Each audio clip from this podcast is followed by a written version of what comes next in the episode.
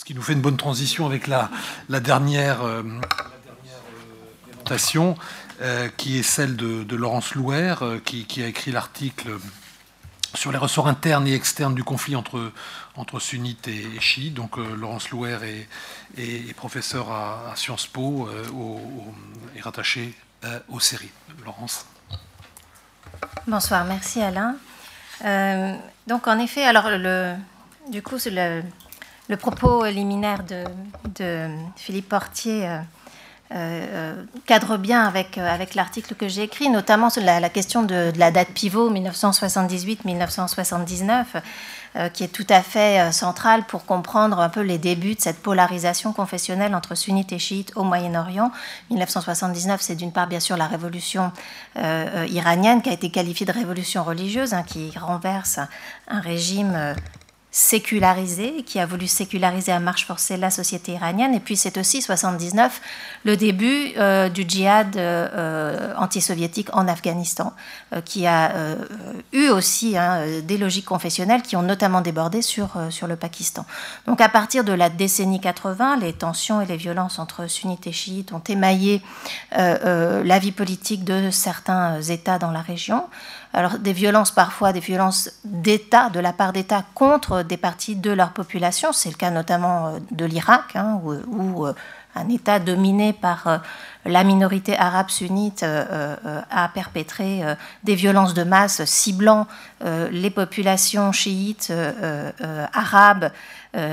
ainsi que les Kurdes, bien sûr, mais ça, c'est un petit peu en dehors de, mon article. Des violences aussi entre milices, entre groupes d'autodéfense, notamment au Pakistan. Hein, euh, euh, des mouvements qui notamment, des, groupes qui avaient notamment été euh, impliqués dans le, le djihad anti-soviétique en Afghanistan. Alors la question que je me suis posée dans, dans cet article, c'est de savoir si au fond, bien sûr, vous lisez tous la presse, et, et, dans la presse, on a vraiment le sentiment qu'au moins depuis, euh, depuis 2003, il y a une espèce de grand conflit euh, régional entre sunnites et chiites et qu'au fond, euh, on ne peut pas comprendre ce qui se passe au Liban sans comprendre ce qui se passe en Irak, sans comprendre ce qui se passe au Yémen, sans comprendre ce qui se passe en Arabie et que tout ça, au, fond, est lié. Donc j'ai voulu un petit peu séparer, décortiquer les logiques internes, c'est-à-dire vraiment les logiques nationales à la fois de long terme et de court terme dans ces dans ces, conflits. Et puis, euh, le, poids des facteurs euh, régionaux. Et, la question voilà, que, je me pose, c'est de savoir si, au fond, cette impression d'un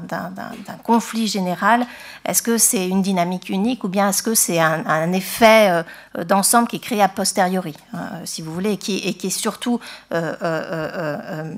comment dire, cadré par des, représentations qui ont elles-mêmes des effets. Bon, je vais y venir. Donc parmi les, facteurs euh, géopolitiques qui opèrent à un niveau régional sur, euh, ce conflit, euh, je crois que le principal, c'est l'identification depuis parfois très longtemps du sunnisme orthodoxe et du chiisme à des pouvoirs d'État.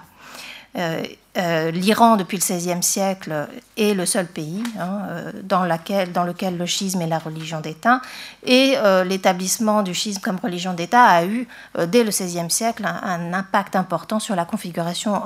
géopolitique hein, de la région, puisque notamment ça a entraîné un conflit, une rivalité de long terme avec l'Empire ottoman, qui lui se voulait le défenseur et le représentant de, de l'orthodoxie sunnite. Aujourd'hui, l'Iran est toujours le représentant du chiisme, se veut le patron des chiites à travers le monde. Euh, et le grand rival aujourd'hui, c'est plus euh, l'Empire ottoman, c'est l'Arabie saoudite, euh, qui, comme vous le savez, donc se veut le, voilà, le représentant d'une sorte de nouvelle orthodoxie sunnite, hein, on pourrait l'appeler comme ça, le wahhabisme, qui est une, forme de salafisme. depuis les années 1950-1960, euh, alors l'Iran fait ça depuis très longtemps, c'est-à-dire l'Iran depuis, depuis très longtemps a utilisé le chiisme comme outil d'influence à l'extérieur de ses frontières. Hein. les Safavides l'ont fait, c'est-à-dire la dynastie qui a euh, euh, imposé le chiisme comme religion d'État en Iran au XVIe siècle. Les Pahlavis ont fait la même chose, cette dynastie qui était anti-religieuse, qui a persécuté le clergé, ne se privait pas d'utiliser le chiisme pour manipuler les chiites irakiens, par exemple. Euh, euh, et puis donc la République islamique d'Iran le fait. L'Arabie saoudite, ce n'est qu'à partir des années 50-60 qu'elle se projette comme une puissance euh, islamique de manière purement réactive et défensive hein, au départ pour se protéger de l'idéologie panarabiste qui est maniée par, par l'Égypte de Nasser, puis ensuite à partir de 1979 pour essayer de faire pièce aux prétentions de l'Iran à se positionner comme une puissance en fait pan-islamique. Hein. L'Iran ne se positionnait pas euh, comme une puissance chiite, mais comme un pays prétendant parler au nom euh, de tous les musulmans. Et donc euh, l'Arabie saoudite a eu pour stratégie d'essayer d'enfermer l'Iran dans ce que Olivier Roy appelait le ghetto chiite, c'est-à-dire de dire, au fond, vous prétendez représenter les musulmans, mais vous n'êtes pas vous-même des musulmans, vous représentez une forme déviante de l'islam. Alors dans la période récente, deux événements ont accentuer euh, cette dynamique de, polarisation euh, étatique. C'est d'une part le changement de régime en Irak en 2003, hein, vous le savez tous, qui a porté euh, donc la majorité chiite de ce pays au pouvoir et qui a permis une extension des réseaux d'influence iraniens en Irak, mais, mais aussi au-delà. Il y a eu une espèce de, voilà, de reconfiguration de l'ordre régional à cette période qui a été extrêmement favorable à l'Iran. Le deuxième euh, événement récent, ce sont les euh, printemps arabes de 2011 euh, qui ont déstabilisé en fait les rapports établis entre les sunnites et les chiites dans plusieurs pays clés de la région. Je pense à la Syrie, je pense au Bahreïn, à l'Arabie saoudite aussi, qui a eu une mobilisation de, de, ces zones chiites hein, sur toute l'année 2011 et 2012, mais aussi au Yémen. Alors, dans ces euh, dynamiques globales, euh, les dynamiques euh, intérieures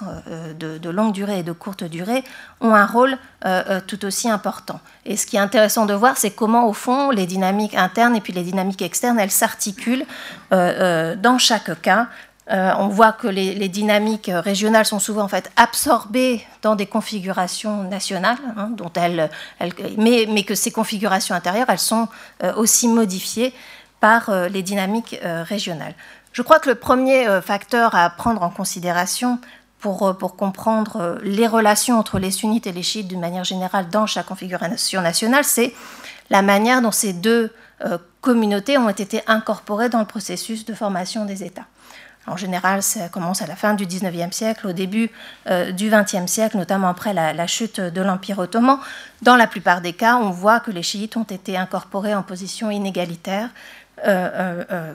très clairement dans le cas, libanais, dans le, dans le cas irakien. Et c'est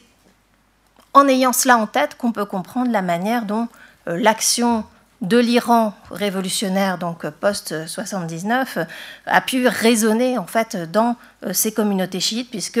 hein, ce discours révolutionnaire promettait en fait une, forme d'émancipation à ces populations qui étaient en position défavorable euh, dans euh, la, les configurations, dans la configuration des, relations de pouvoir euh, locales. Dans bien des pays aussi, je crois que c'est important de garder ça en tête, et le religieux n'a jamais disparu en fait comme principe d'organisation de, la société. Hein. et c'est peut-être, on pourra en reparler dans le débat, on dit souvent le Moyen-Orient c'est la région qui résiste à tout, la démocratisation, la sécularisation. Euh, euh, euh, mais on pourra en reparler, mais, disons que l'organisation communautaire dans la plupart de ces pays est quand même en grande partie ordonnée par les identités religieuses, hein, quel que soit le sens individuel que ces identités peuvent avoir pour, pour les personnes. Donc dans mon article, j'évoque un troisième cas, outre le cas de, Liban et, de l'Irak, c'est le cas du Yémen. Parce que ça me semble être presque un cas d'école qui montre comment, euh, d'une part, il y a, il y a les, dynamiques euh, locales, les dynamiques endogènes, euh, qu'on ne peut comprendre que si on regarde l'histoire du Yémen, au moins depuis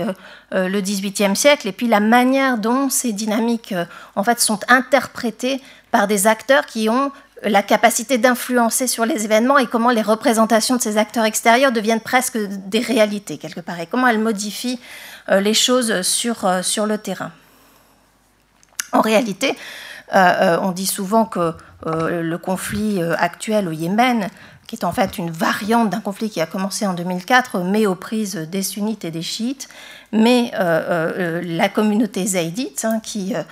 qu'on qualifie souvent de chiites, est en fait euh, un groupe tout à fait particulier, dont depuis le 18e siècle, les, dynamiques religieuses de, ces zaïdites ont été marquées plus par un processus de rapprochement, de convergence avec le sunnisme, plus que par euh, un processus de, rapprochement avec le chiisme. Alors ce processus de, convergence, euh, encore une fois, on voit le politique qui est au cœur de, ce, de cette dynamique, puisqu'il a été opéré sous la houlette des pouvoirs en place qui euh, euh, euh, des, besoins en termes de légitimation, hein, notamment. Et puis, au cours du XXe siècle, la convergence des identités religieuses a été orchestrée par le régime républicain dans le cadre d'un projet de construction nationale tout à fait, tout à fait typique, dont le soubassement devait être l'homogénéisation religieuse et identitaire de la population yéménite. Donc les, les, chercheurs qui ont travaillé sur le Yémen ont bien montré euh, euh, comment, euh, au fond, les identités, les frontières entre les identités zaïdites et sunnites au Yémen se sont complètement brouillées, comment, pour les gens, bien souvent, ce n'était pas clair, est-ce qu'ils étaient zaïdites, est-ce qu'ils étaient sunnites. L'une des grandes figures du salafisme contemporain est un zaïdite yéménite, hein, et au cours des années 1990 et 2000, le salafisme s'est diffusé dans les populations zaïdites du nord du Yémen. Et euh, donc, à cette période, il aurait été complètement euh, absurde hein, euh, de dire que les Zaïdites au Yémen étaient chiites, même si historiquement c'est un courant religieux qui dérive du chiisme, mais c'était il, y a bien longtemps. Et donc, au fond, le conflit qui est en cours, il met euh, euh, aux prises notamment, enfin, l'un des acteurs de ce conflit, c'est euh, les Houthis. Je, pense que vous avez tous entendu parler de ce groupe si vous lisez la presse, qui est un mouvement revivaliste zaïdite, hein, qui, au fond, est un mouvement qui a été porté par les anciennes élites de l'imama zaïdite, qui était en fait une monarchie dirigée par, par un, imam zaïdite, qui, en fait, veulent essayer de reconquérir une place hein, dans dans le champ politique et dans euh, l'espace du pouvoir euh, au Yémen. Et ces personnes ont mobilisé notamment hein, l'identité zaïdite dans leur entreprise euh, politique. Mais même quand on regarde les discours et les textes des membres de ce, de ce, mouvement, on voit que sur le plan doctrinal, ils sont vraiment à milieu, par exemple, du chiisme tel que on le professe en Iran, en tout cas de la doctrine chiite officielle telle qu'elle est promu euh, euh, en Iran. Et donc au fond, euh, ce que nous enseigne ce conflit, c'est que l'intervention de l'Arabie saoudite dans le conflit yéménite, hein, le Yémen étant la frontière de l'Arabie, tout ce qui se passe au Yémen est important pour l'Arabie saoudite, mais aussi l'intervention de l'Iran. Hein, l'étendue de cette intervention est, moins claire que l'étendue de l'intervention saoudienne, mais elle est, elle est évidente, entraîne vraiment une relecture alors par les acteurs extérieurs de son conflit, mais aussi probablement par les acteurs euh, intérieurs de ce conflit. Et donc on assiste à une espèce de chiitisation de l'identité zaïdite, donc à rebours hein, de, de l'évolution qui a été celle du zaïdisme depuis le XVIIIe siècle.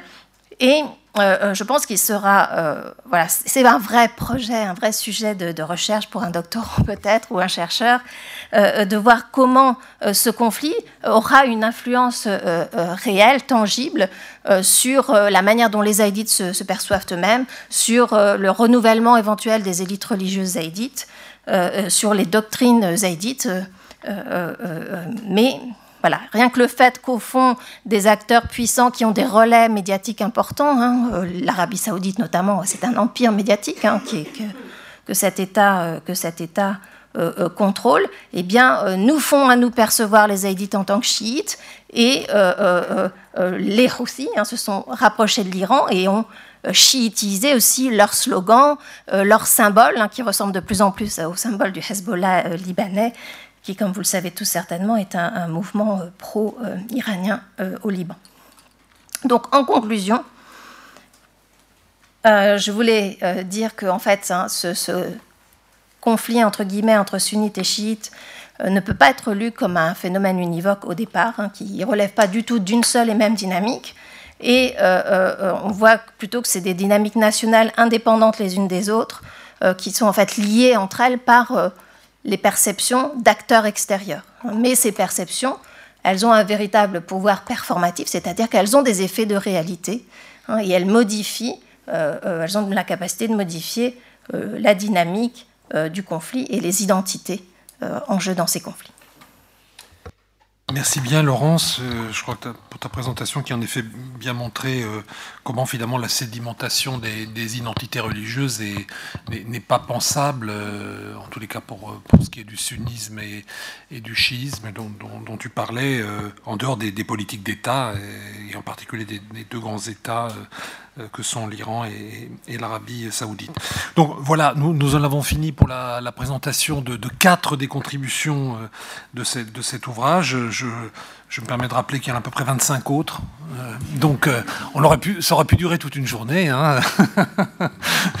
Mais voilà, pour, pour, vous dire que voilà, vous, en avez eu, vous avez eu la substantifique moelle de quatre contributions, il y en a 25 autres à, à découvrir dans ce, dans ce volume.